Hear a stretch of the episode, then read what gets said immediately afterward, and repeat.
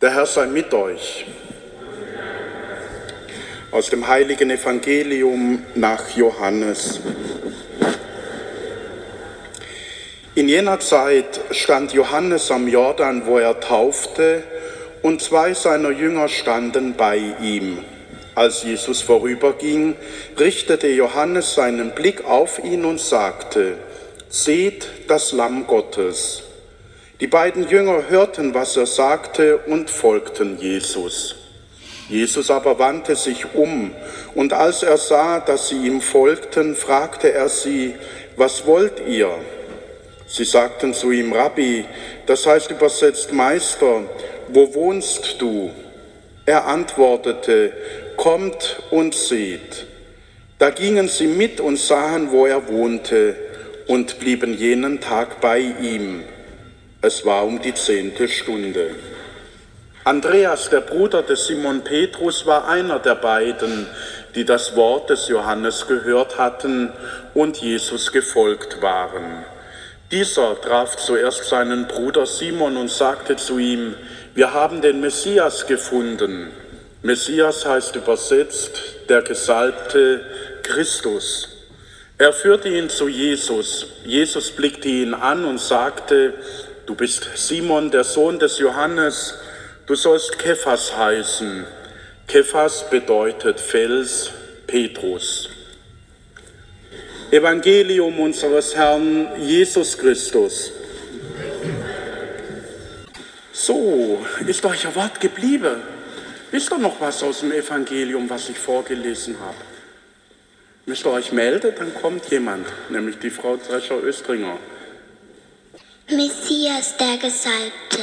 Genau, ein ganz wichtiges Wort aus dem Evangelium, weil das Volk Israel, müsst ihr euch vorstellen, die haben erwartet, dass einer kommt, der sie befreit von den Römern, die da waren, obwohl sie da nichts zu suchen hatte, und der ihnen eine Zukunft eröffnet, der sie in die Zukunft führt. Super. Johannes? Der Johannes, der Johannes, den haben wir schon im Advent und am Festtaufe des Herrn kennengelernt. Der Johannes war einer, der in der Wüste nach dem Sinn seines Lebens gesucht hat, der von Gott den Auftrag bekommen hat, dann geh und bereite den Weg für diesen Jesus. Und das hat er dann auch gemacht, indem er Menschen am Jordan getauft hat, indem er gepredigt hat und den Leuten auch einen Weg gezeigt hat. Super. Jesus. Genau. Wie ich den Laden hier kenne, geht es immer um Jesus. Ihr kennt diese Anekdote vielleicht. Ja, Jesus, er ist der Grund, warum wir heute Morgen hier sind. Er ist der Grund, warum ihr euch auf die Erstkommunion vorbereitet, weil wir die Freundschaft, die er uns bringt von Gott, die Freundschaft, die er uns anbietet, auch mit ihm leben wolle. Und da seid ihr jetzt mit der Erstkommunion auf dem Weg. Ihr seid getauft worden, da war dann noch ein kleines Baby, da habt ihr nicht so arg viel mitbekommen. Ihr habt jetzt schon einiges von diesem Jesus gehört und jetzt sollt ihr noch mal ein Stück mehr von ihm kennenlernen. Ihr sollt ihn dann auch bei der Erstkommunion zum ersten Mal in der Gestalt des Brotes in euer Herz hineinlasse. Super. War noch was? Gut. Super.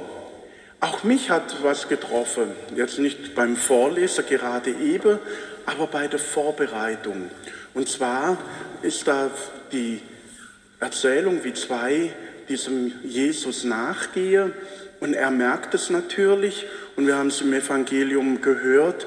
Er fragt sie, was wollt ihr? Eigentlich heißt der Text in der griechischen Sprache, was sucht ihr? Was sucht ihr denn?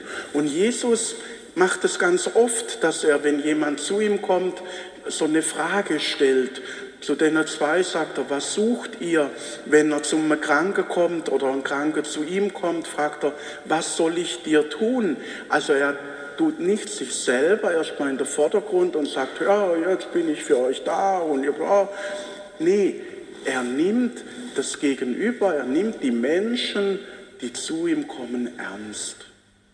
Und er möchte erst mal wissen, wie geht's denn dir, was suchst du denn, was soll ich denn für dich tun und nicht zuerst, was ich will.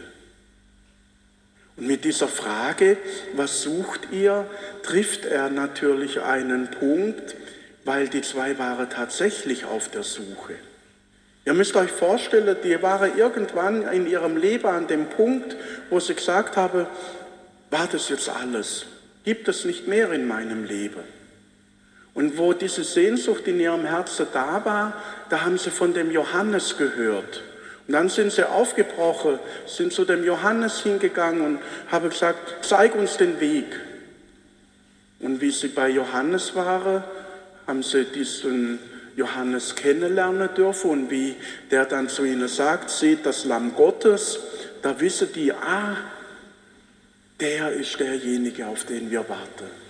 Und sie brechen wieder auf, machen sich wieder auf einen Suchweg.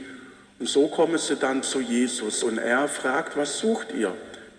Und da kann man natürlich nicht sofort eine Antwort drauf geben, weil manchmal wissen wir selber nicht so genau, was wir suchen. Und darum stelle sie eine Gegenfrage. Wo wohnst du? Und auch da müsste man eigentlich eher sagen, wo ist deine Bleibe? Weil wenn wir jemandem seine Bleibe, da wo er sich aufhält, wo er sein Leben lebt, da erleben dürfen, dann lernen wir ihn kennen und wissen auch, mit wem wir es zu tun haben. Wenn ich mit jemandem mal die Bude geteilt habe oder ein Kanu oder ein Zelt, wenn ich ein Stück Weg mit jemandem gegangen bin durch eine Berglandschaft in die Höhen und Tiefen, dann lerne ich jemanden kennen. Und dann kann ich sagen, da weiß ich, wer derjenige ist. Oder wie ich in eurem Alter war und ist irgendwo hingekommen und es waren ältere Leute, dann haben die nicht gesagt, so, wer bist du?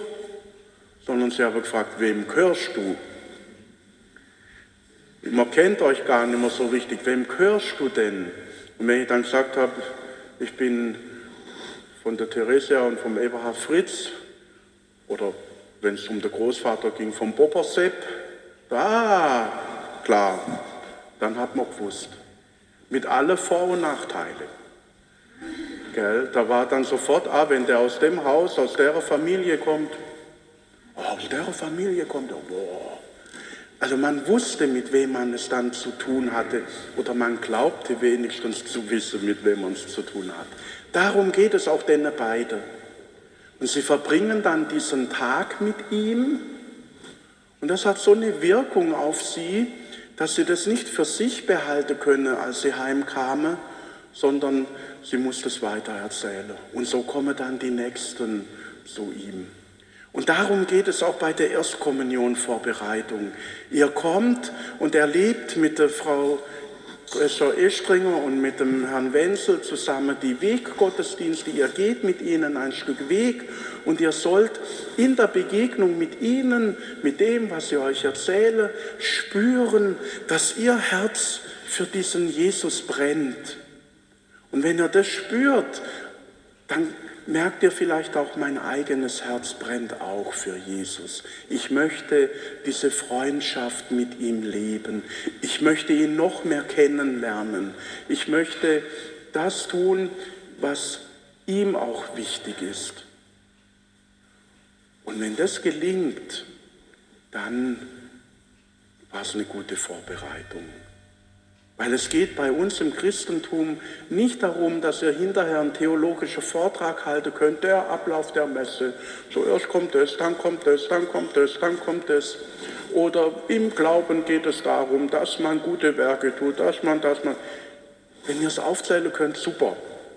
Aber das ist hier. In der Freundschaft um Jesus geht es um hier, dass euer Herz brennt. Und das könnt ihr auch erfahren trotz der Corona-Pandemie. Das könnt ihr erfahren, auch wenn wir jetzt keine Kleingruppe halten dürfen. Das könnt ihr erfahren, indem ihr euch auf den Weg macht. Denn auch das ist eine Erfahrung von unserem Glauben und von unserem Leben. Leben geht nur, indem man voranschreitet in die Zukunft. Und begreifen tut man das Leben dann, wenn man zurückschaut, wenn man hinschaut, was war denn jetzt und wie sind die Zusammenhänge. Und wenn ich den dort nicht getroffen hätte, dann wäre ich heute nicht da. Und wenn ich die Entscheidung nicht getroffen hätte, dann wäre das nicht so in meinem Leben gewesen. Aber Leben geht im Voranschreiten. Und das sollt ihr mit Jesus zusammen tun. Amen.